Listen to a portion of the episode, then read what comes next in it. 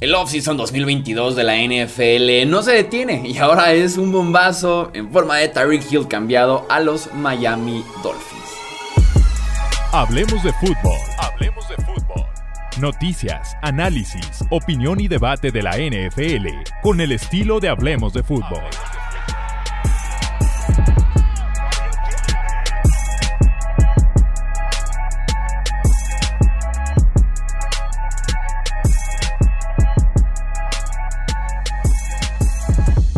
¿Qué tal amigos? ¿Cómo están? Bienvenidos a un episodio más del podcast de Hablemos de Fútbol. Yo soy Jesús Sánchez. Vamos a platicar un poquito más extendidos de este movimiento de Tyreek Hill cambiado a Miami. Eh, uf, al final de cuentas, este es el paquete que recibe Kansas City.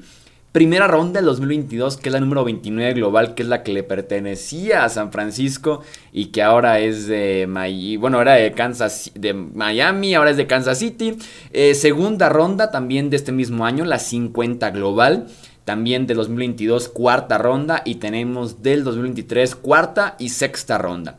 Ojo, si juntas lo que Miami ha pagado por Tyreek Hill y por Jalen Waddle en los últimos 10 meses, 11 eh, meses a lo mucho, tienes una cuarta del 2021, dos primeras del 2022, cuarta y también una segunda, perdón, segunda y cuarta del 2022, cuarta y sexta del 2023. Aparte, una extensión de contrato a Hill de 4 años por 120 millones de dólares, que realmente es 3 años por 75 millones de dólares. Mejor contrato que el que firma Davante Adams con los Raiders, para que sirva eso de referencia.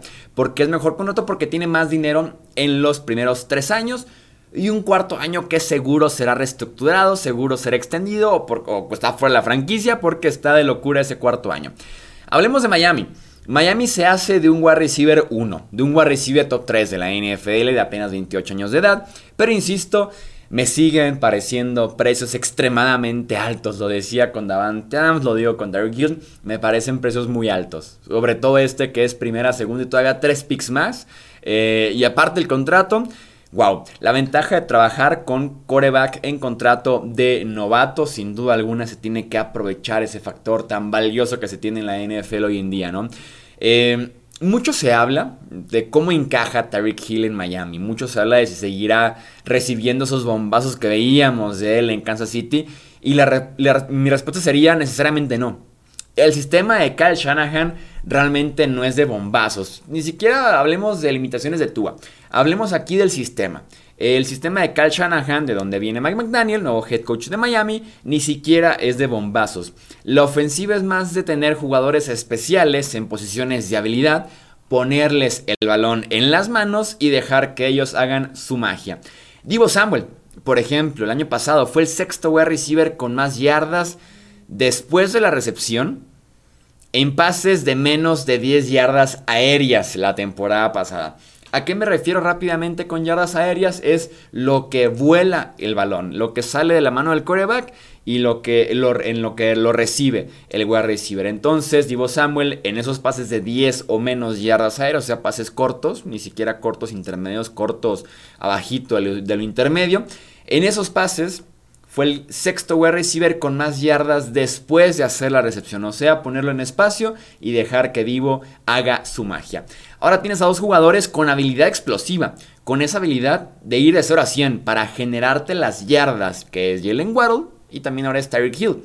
Esa ofensiva será play action, serán RPOs y tú vas encontrando en espacio a cualquiera de esos dos, detrás de los linebackers, en rutas detrás de la línea de golpeo incluso, y que ellos hagan el resto, que ellos hagan la magia ya con, el ovoide en las manos. Como lo dije con Adams, eso sí, se requiere que Tyreek Hill tenga 3 o 4 temporadas de All Pro para poder desquitar el precio que pagaste y además el contrato. Vamos viendo si Tua puede ser ese coreback que explote ese aspecto con Tyreek Hill. Hablemos de los Chiefs. Hill admitió que el dinero lo convenció. Esta es la. Lo, dice él en su conferencia de prensa de presentación, que veía difícil salir de, Kansas City, pero que él, viendo el contrato de Miami, se veía fuera. Esto dijo Drew Rosenhaus, el agente eh, de Tyreek Hill. Estaba en su último año de contrato. Habíamos acordado una reestructura hace una semana y parecía que íbamos a trabajar una extensión de contrato Después el contrato de Davante Adams lo cambió todo. Los Chiefs sabían que Tariq estaba en su último año y no le iban a dar un contrato mejor que el de Adams. Reconocieron que sería el último año de Tariq y fue la oportunidad de reconstruir en la posición. Fans de Raiders pueden estar contentos por dos razones. Una, tener a Davante Adams en su equipo, el mejor wide receiver de la NFL. Y número dos, porque el contrato que le dio a Davante Adams aparte empujó a Tariq Hill fuera de la división, fuera de Kansas City. Adiós a la ofensiva de los Chiefs del 2018 al 2021, en la que Hill te anotaba el bombazo de 70 yardas de un segundo a otro, o que te hacía una recepción de 5 yardas, te anotaba un touchdown de 50 adiós a esa ofensiva, podemos por lo menos ponerla en pausa o bien cerrar ese libro. Desde una perspectiva financiera, los Chiefs liberan 20 millones de dólares en 2022 en el tope salarial y además ahorran 75 millones en los siguientes 3 años. De la parte del draft reciben 5 selecciones. Si realmente no iban a llegar a ese acuerdo con Tyreek Hill, por lo menos reciben un precio bastante, bastante bueno por el wide receiver, ¿no? Primera, segunda y todavía tres picks más, dos cuartos y una sexta ronda. Eh, eso sí, se quedan sin un jugador sumamente especial.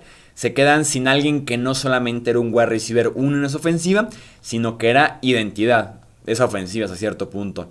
Desde el 2017, solamente nueve wide receivers habían promediado eh, más de 12 yardas eh, de, de distancias perdón, en su target y además más de 5 yardas después de la recepción, incluyendo a Tariq Hill, sin duda alguna es la estadística perfecta, ¿no? El tipo recibía muy adelante de la línea de golpeo y a pesar de eso el tipo de todos modos te conseguía más yardas después de la recepción. Eh, Patrick Mahomes en este aspecto de cómo adaptarse a la vida sin Tariq Hill, Patrick Mahomes debería mejorar a los jugadores a su alrededor es el tipo de coreback que eleva el talento que está alrededor de él. Y un ejemplo perfecto es Byron Pringle la temporada pasada. Andy Reid también debería reinventarse, ¿no? Debería rediseñar esa ofensiva para adaptarse a las fortalezas nuevas que tengan en Kansas City eh, a partir de 2022 y en adelante, ¿no? Este año es cuando el contrato de Patrick Mahomes empieza. Aquel acuerdo de 10 años, 450 millones de dólares, es cuando inicia oficialmente este año. Todavía lo hace a un precio razonable, pero te habla de cómo Kansas City no estaba dispuesto a llegar a ese nivel de contrato con Tyreek Hill. Porque es momento de empezar a ser un poquito más inteligentes en el tope salarial. Eh, es el momento cuando tienes que buscar jugadores baratos, cuando ya tienen como que ese valor adicional, el contrato de novato de tu wide receiver, de tu tight end, del defensivo, del liniero ofensivo. Es cuando tienen ya ese valor importante, ¿no? En la toma de decisiones y en cómo puedes manejar el tope en los siguientes años. Y es por eso que Kansas City no se quiso meter a esos billetazos con Tyreek Hill en las negociaciones buscando superar el acuerdo que firmó con Davante Adams, el equipo de los Raiders, el rival divisional. Leo tu opinión en comentarios. ¿Qué opinaste de este cambio de Terry Hill a Miami? ¿Quién gana? ¿Quién pierde? Te leo aquí abajito en YouTube o en formato de podcast, Twitter, Facebook, Instagram. Nos encuentras como Hablemos de Fútbol. A mí en Twitter como arroba Chuy Sánchez bajo. Hasta aquí vamos a dejar este episodio. Eso es todo. Esto es Hablemos de Fútbol. Yo soy Jesús Sánchez. Hasta la próxima. Gracias por escuchar el podcast de Hablemos de Fútbol. Para más, no olvides seguirnos en redes sociales y visitar hablemosdefutbol.com.